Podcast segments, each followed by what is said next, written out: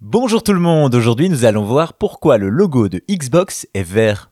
Dans l'industrie du gaming, quand on pense aux trois grands constructeurs, on a tout de suite en tête trois couleurs, du rouge pour Nintendo, du bleu pour PlayStation et du vert pour Xbox, et c'est justement sur ce dernier qu'on se penche avec son histoire invraisemblable. C'est au début des années 2000 que Microsoft travaille sur sa première console de jeux vidéo, la Xbox. Cependant, créer une console et des jeux ne fait pas tout, la marque a besoin d'une identité graphique forte. Il va alors se tourner vers un certain Horace Luke, à qui il présente le projet pour qu'il crée le design de la console, mais également son logo. Mais alors pourquoi vert? C'est dans le Xbox Museum, un site qui retrace l'histoire de la marque, qu'Horace Luke raconte le destin de ce logo. En effet, au moment de créer ce dernier, il se retrouve dans une situation assez particulière qu'on n'aurait pas soupçonnée. Il n'a pas tous ses marqueurs. Ils sont tous vides, tous, sauf un, le vert, bien sûr.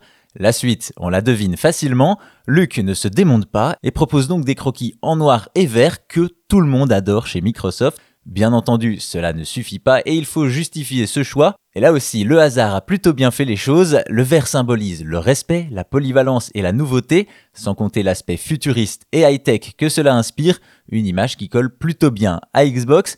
Voilà donc pourquoi Xbox est finalement associé à la couleur verte. La couleur emblématique de la marque repose sur le hasard. Un hasard bien heureux et efficace tant on n'imagine pas aujourd'hui la marque de Microsoft associée à une autre couleur que le vert.